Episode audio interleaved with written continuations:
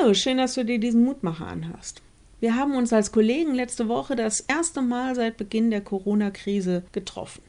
Die Andacht meines Kollegen hat mich sehr berührt. Er hat von den vielen, vielen Initiativen, groß und klein erzählt, durch die er in den letzten Wochen gemerkt hat, dass das Wort Gottes sich im Grunde nicht ausbremsen ließ durch Corona.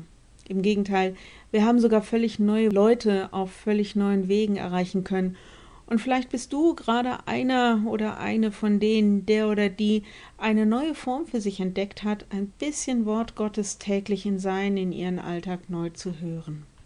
Ein Satz, den er gesagt hat, wir haben das Wort Gottes am Laufen gehalten.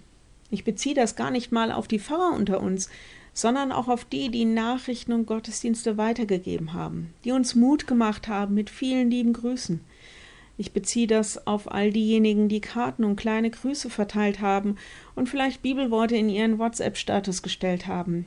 Oder einfach, dass der Herr ist auferstanden, Halleluja, zu Ostern auf die Straße geschrieben haben.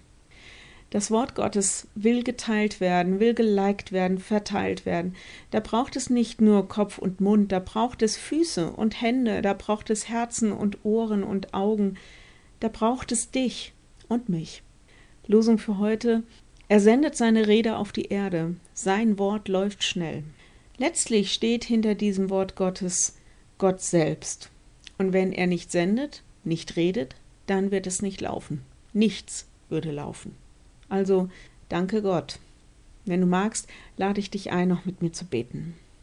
Lieber Herr, danke, dass du uns dein Wort nicht entzogen hast. Danke für die vielen großen und kleinen Aktionen, in denen wir einander dein Wort sagen konnten vielleicht selbst dein Wort entdecken konnten. Danke, dass du dein Wort laufen lässt über Hindernisse und Abgründe, sogar über Kontaktsperren hinweg. Herr, wir bitten dich für alle, die auf ein Wort von dir warten, weil sie dich gerade eher als den Schweigsamen erleben. Schenk ihnen, dass sie dir vertrauen können. Schick ihnen, was sie zum Durchstehen ihrer Krise brauchen. Lass sie deine Gegenwart erfahren und darin Ruhe finden. Wir bitten dich für alle, die nach Worten ringen, weil sie anderen in der Krise beistehen.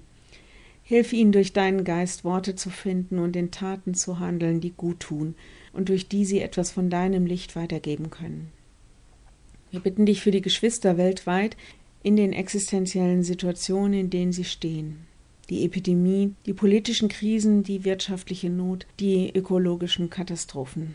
Wir haben kaum Worte, um alles auszudrücken, um was wir beten. Steh ihnen bei, steh uns allen bei durch deinen Heiligen Geist. Amen. Morgen wieder ein neuer Impuls. Bis dahin. Tschüss.